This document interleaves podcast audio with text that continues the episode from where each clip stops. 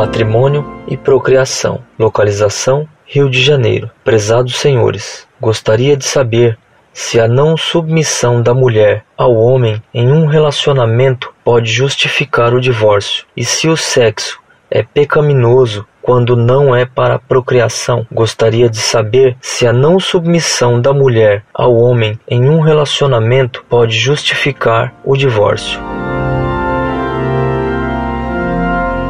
Prezado, salve Maria. O matrimônio, ensina São Paulo, é símbolo da união de Cristo com a Igreja, pois assim como Cristo com a igreja tem os filhos de Deus, o homem com a mulher tem os filhos da carne. O esposo no matrimônio é símbolo de Cristo, enquanto a esposa é símbolo da igreja. Cristo não pode separar-se da igreja.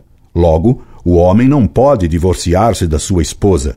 A união matrimonial é para sempre. Na união entre Cristo e a igreja, é a igreja que está submetida a Cristo, e não Cristo que é submisso à igreja.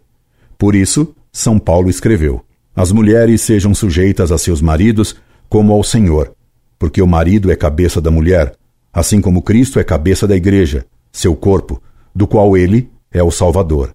Ora, assim como a igreja está sujeita a Cristo, assim o estejam também as mulheres a seus maridos em tudo. Isso não significa, porém, que o marido deva ser um tirano da sua esposa, porque Cristo não espezinha nem tiraniza a igreja, sua esposa. Pelo contrário.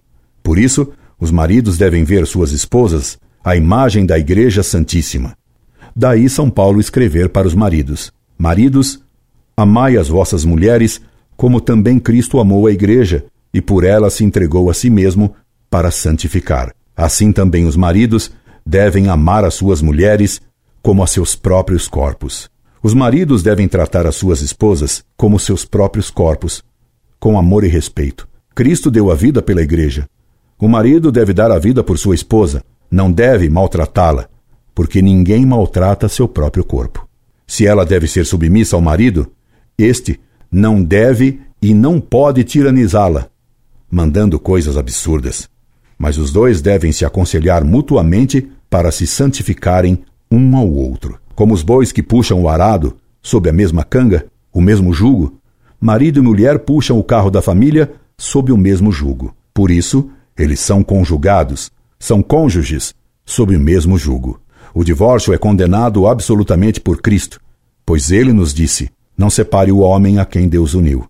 A Igreja só permite a separação de um casal quando o convívio se torna impossível, havendo risco de crime ou de dano bem grave para a educação dos filhos.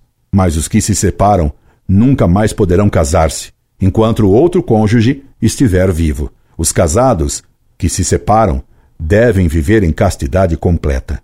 Para um aconselhamento mais próximo e mais profundo, você deveria procurar um sacerdote prudente, que conhece mais a moral e tem a graça de Estado para bem aconselhar. Não cabe a mim, simples professor, fazer isso. Daí, limitar-me-eu a dar-lhe a doutrina sobre o caso e não entrar mais a fundo em seu problema.